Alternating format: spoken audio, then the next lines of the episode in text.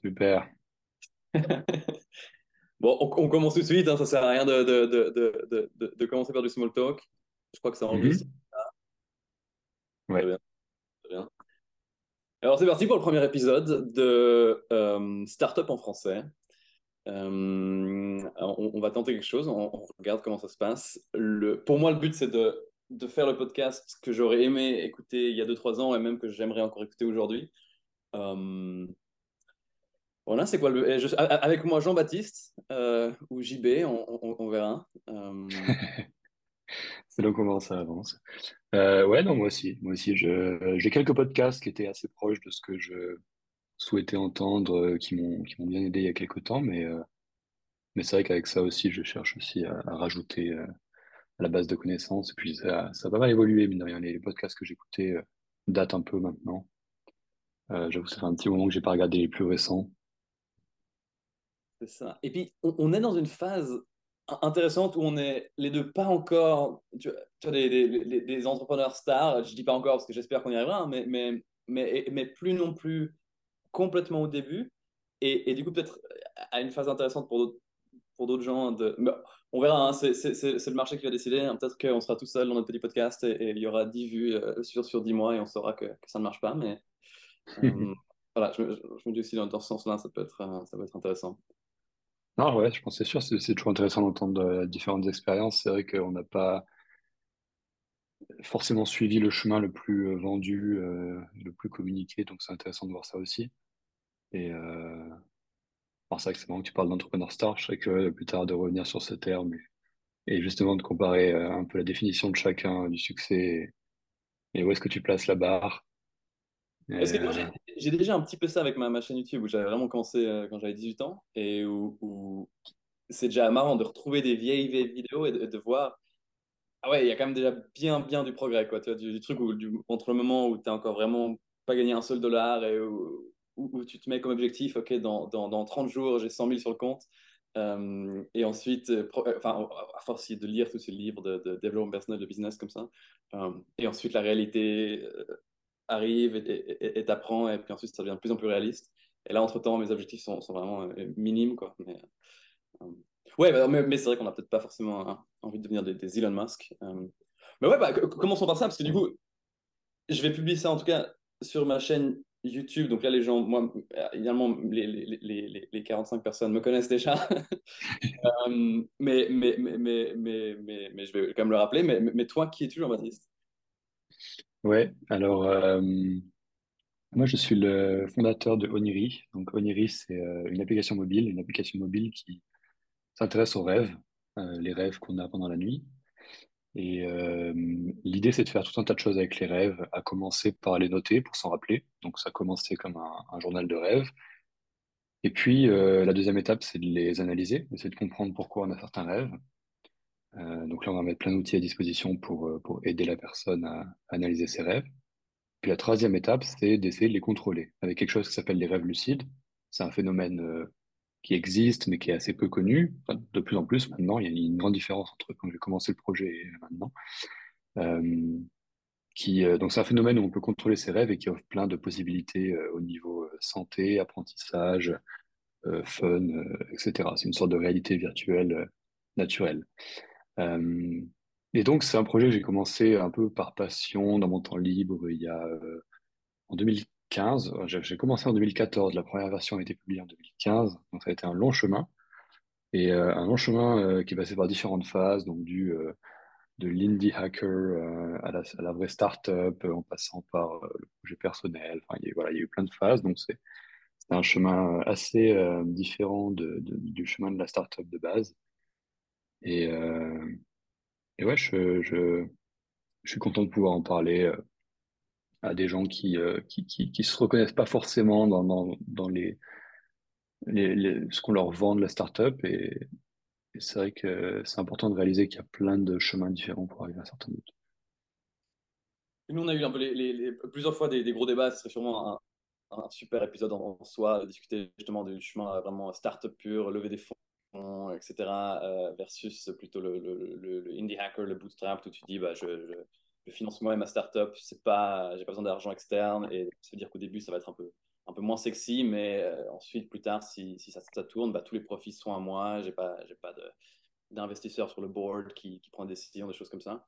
Euh, là, du coup, évidemment aussi, on, choisit personnellement qu'est-ce qu'on veut partager ou pas partager. Euh, T'en es où? Parce que tu es quand même dans une situation que je trouve, personnellement, je trouve déjà vraiment incroyable. Euh, et euh, ouais.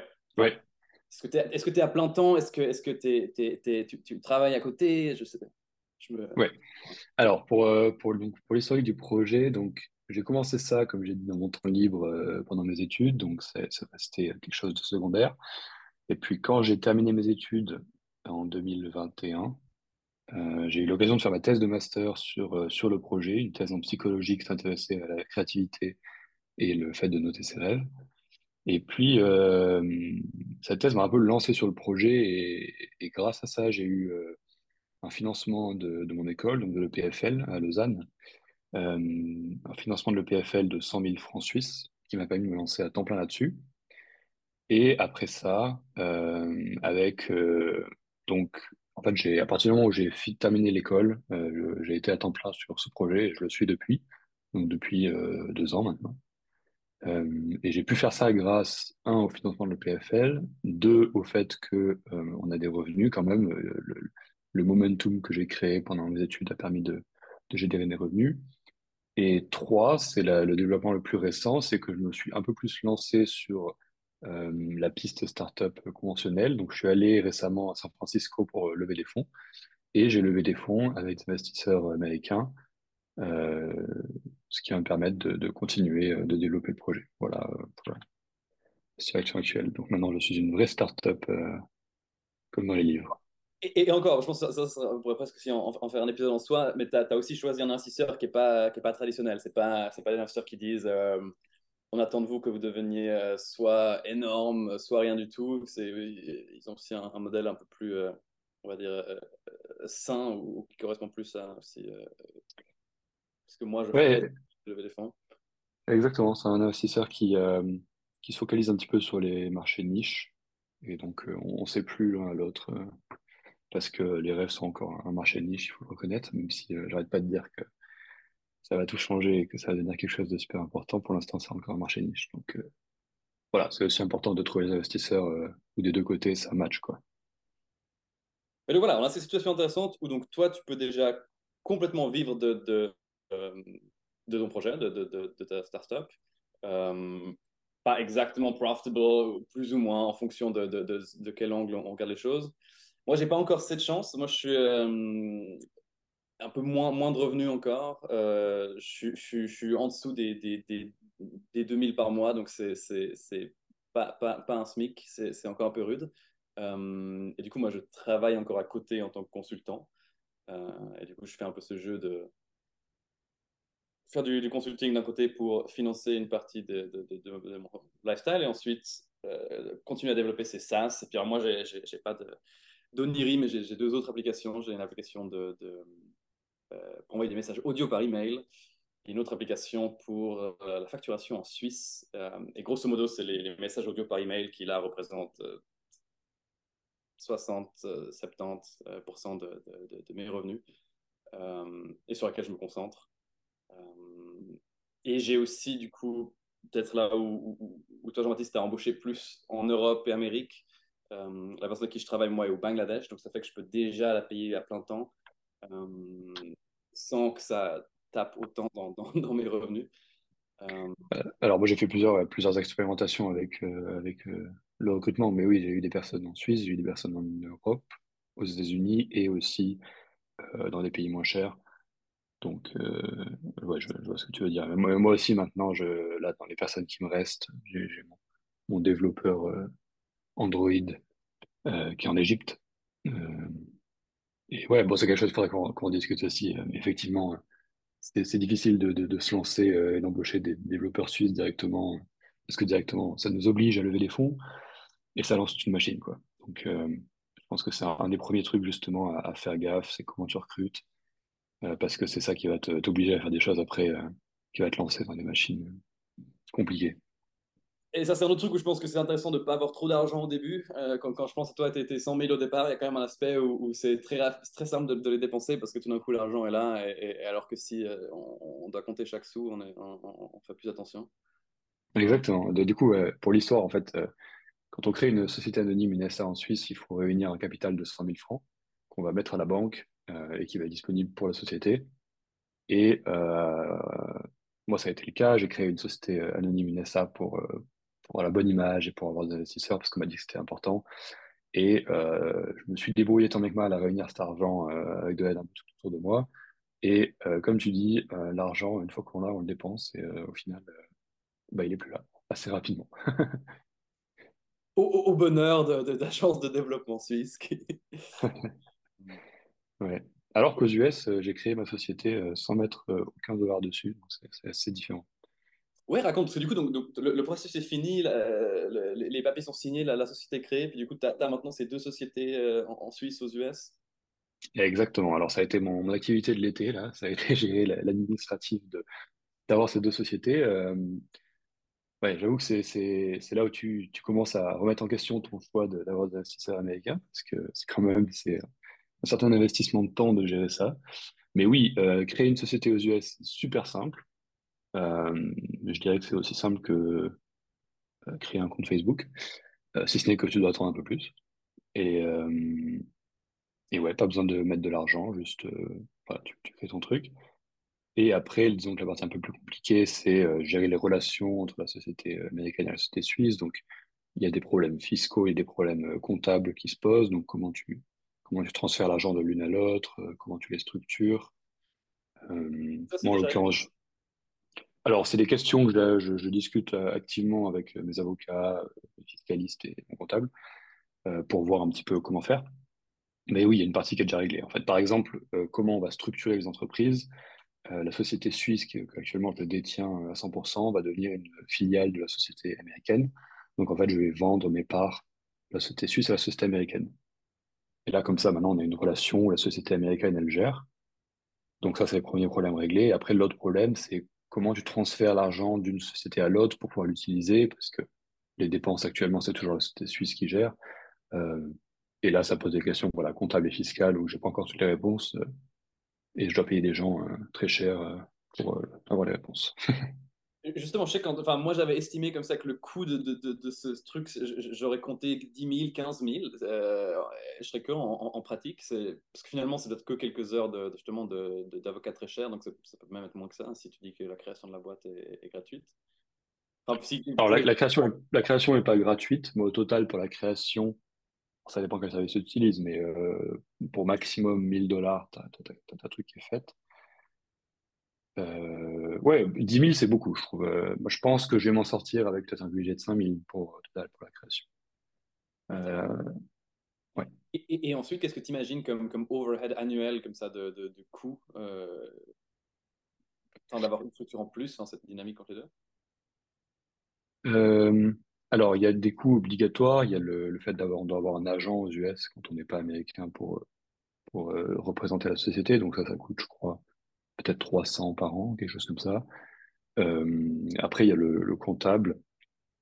Et euh, même si c'est pas vraiment des coûts récurrents, il y a toujours un peu de besoin d'avocat ou de fiscaliste. Donc, je pense que je mettrai euh, 1000 à 2000 euh, de côté pour, pour ça par an, peut-être. Ah, incroyable. Ouais, c'est vrai que j'imaginais que ça serait, beaucoup plus que ça. Après, les coûts peuvent monter très vite, quoi.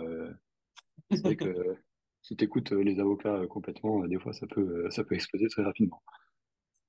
Ça, je te crois. On va te conseiller de. Ouais.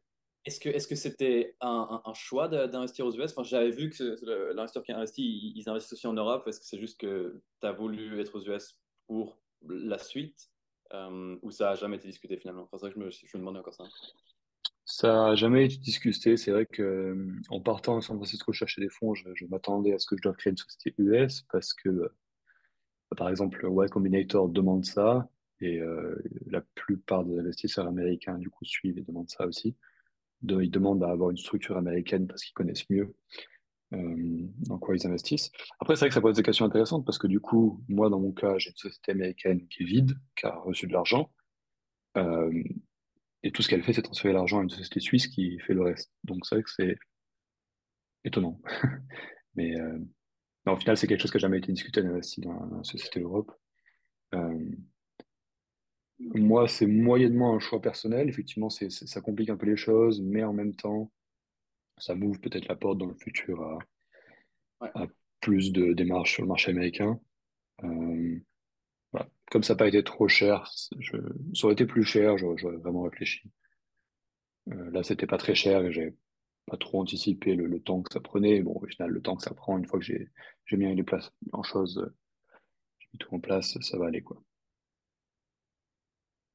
Excellent. Donc, tu as, déjà euh, fait péter le champagne ou, c'est quoi la, la, la, la vie de VC maintenant? Parce que moi, du coup, c'est différent je, fête euh, chaque euh, augmentation de, MRR, de, revenus récurrents à chaque fois que je passe de, de 1000 à, à 1002, à 1003, à 1004, c'est ça mes, célébrations.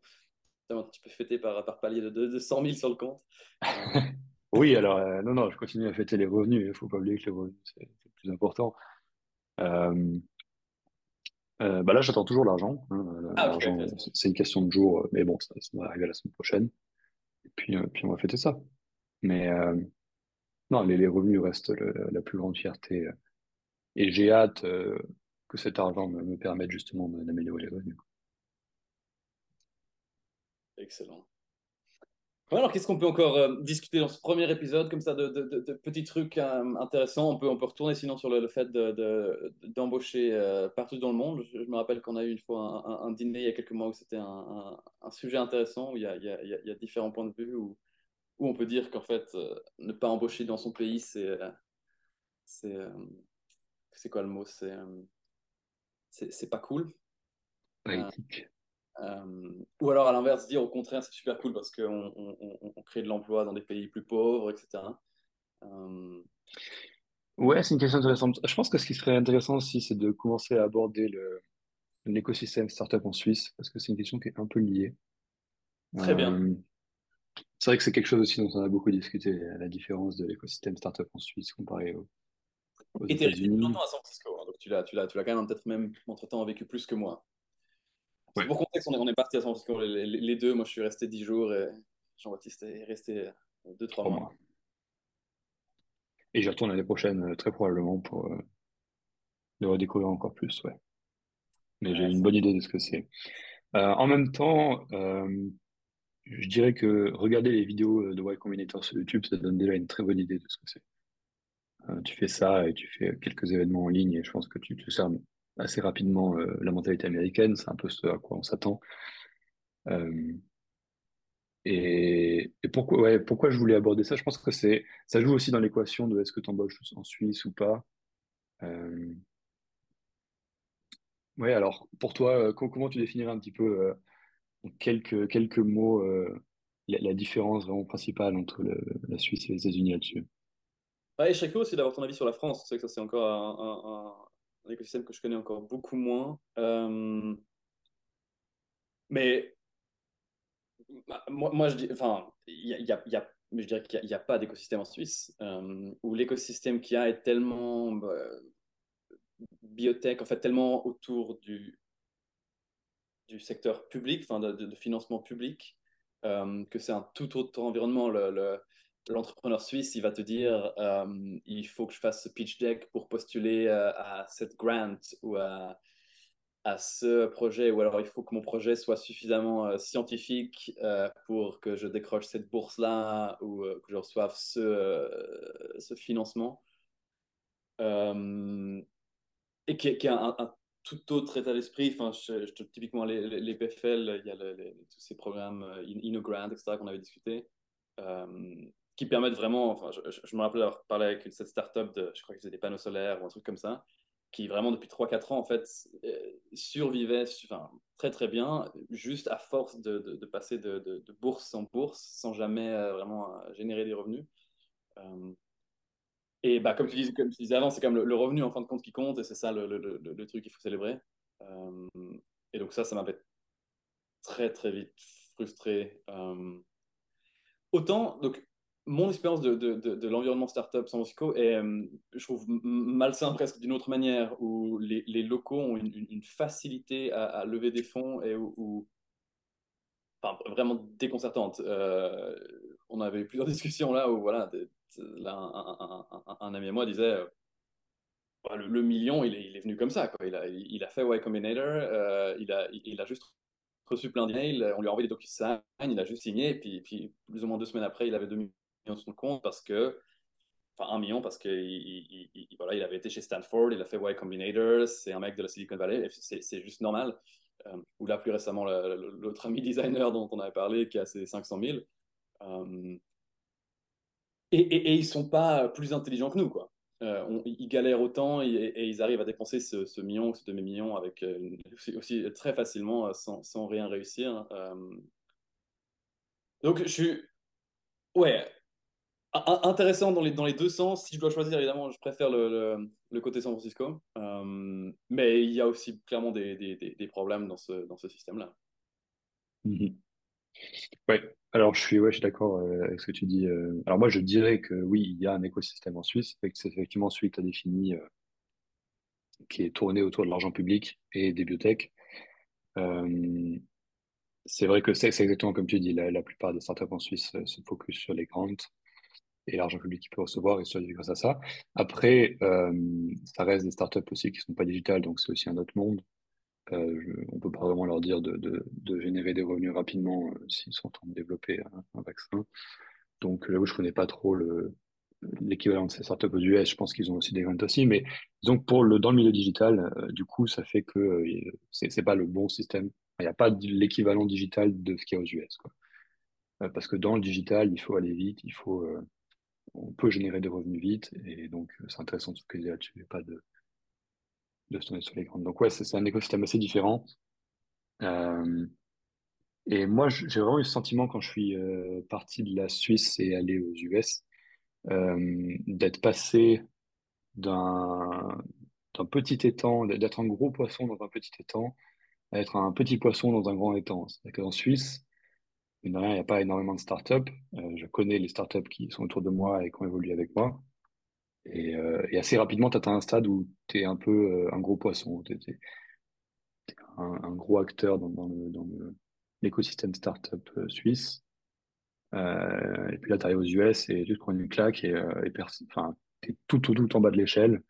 Et c'est intéressant de, réaligner tes perspectives.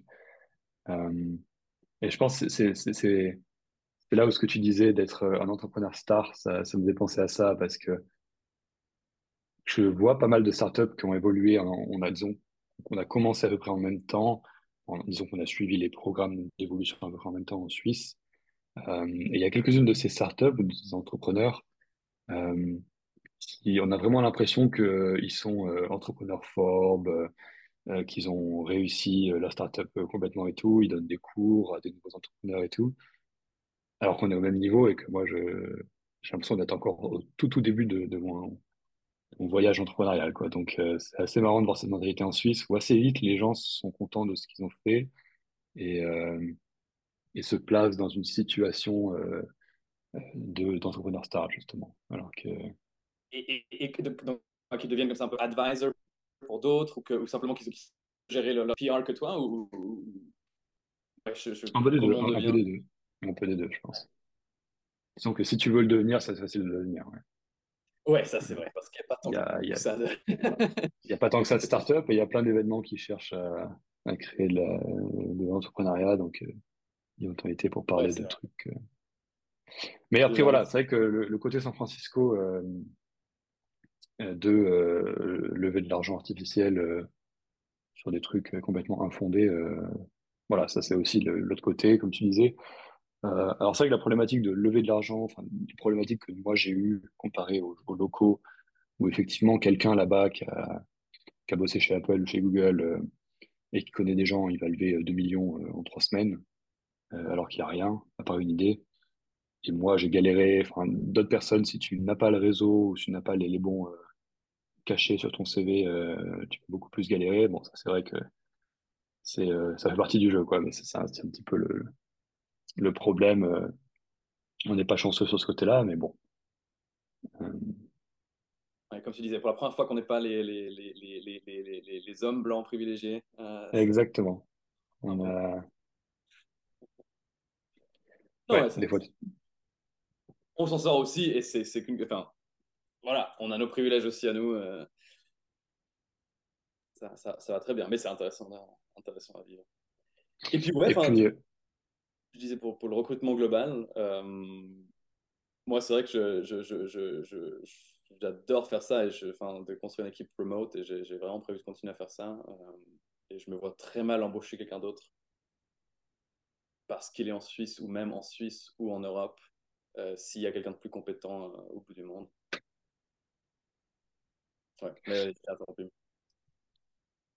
ouais, alors, euh, quelqu'un de plus compétent, disons que. Moi, je pars du principe que tu peux trouver quelqu'un de, disons, autant compétent euh, localement, quoi. Euh, à peu près. Et en fait, euh, moi, moi, pour le coup, j'ai vraiment cette envie euh, euh, de, euh, d'avoir l'é- l'équipe euh, dans le même bureau, euh, qui bosse ensemble et, qui se motive mutuellement et qui, qui développe la relation. Parce que c'est que moi, je suis, moins euh, fan de l'équipe remote. Euh, je trouve qu'effectivement, c'est beaucoup plus facile à mettre en place. Ça apporte beaucoup d'avantages financiers euh, et simple, quoi. C'est simple à faire. Euh, mais moi, c'est vrai que je rêve toujours de cette équipe locale. Euh, je pense qu'il y a une synergie qui se crée quand on est ensemble, euh, qui, euh, qui est pas négligeable. Et j'ai essayé de le faire justement quand j'avais de l'argent à disposition. Euh, et je me suis rendu compte que euh, je n'aimais pas assez ce mode de travail pour euh, dépenser tout mon argent à ce point. Donc, je suis revenu sur une équipe remote. Mais c'est vrai que voilà, moi, j'ai toujours un petit peu ce rêve sur le long terme d'avoir les moyens de, financer une équipe locale. Après, on verra. J'avoue que je, je développe aussi mon intérêt pour l'équipe remote. Je trouve que c'est intéressant. Bien, je pense que ça nous fait déjà un bon, un, bon premier épisode, une bonne entrée en jeu un peu de, de, de, qui on est, euh, de, quoi ça va discuter, à quoi va ressembler ce, ce, podcast euh, Startup en français. Euh, si si quelqu'un regarde ça, au plaisir d'avoir votre feedback, envoyez-nous des emails, des idées, et, nous, on a déjà juste, je pense, de, cette conversation, euh, 20 sujets de, de, de trucs à discuter pour la suite. Un mot de la fin, Jean- Jean-Baptiste? Ouais, je suis curieux de voir euh, si les gens ont des sujets euh, spécifiques euh, qui veulent euh, parler. euh. Euh, c'est vrai que c'est intéressant parce qu'on a dit que, enfin, je, je viens de dire, euh, les gens ils, ils se considèrent euh, comme euh, entrepreneurs stars et ils se permettent de partager leur expérience et tout. Et je suis en train de dire ça dans un podcast, donc euh, euh, c'est étonnant. Mais je pense que ça, ce qui est important, c'est de savoir rester humble et euh, et comme tu disais, on va aussi évoluer en même temps, donc euh, faut aussi voir ça, je pense, comme un, un journal de bord et, euh, et, et disons un point de vue euh, vraiment qui est dans le qui est dans le cœur du sujet et, euh, je trouve ça intéressant d'avoir le- l'expérience euh, en temps réel aussi. Donc, ouais, bah, ça me fait plaisir de, débriefer ça aussi. Donc, hâte de voir les discussions vont nous mener dans la suite.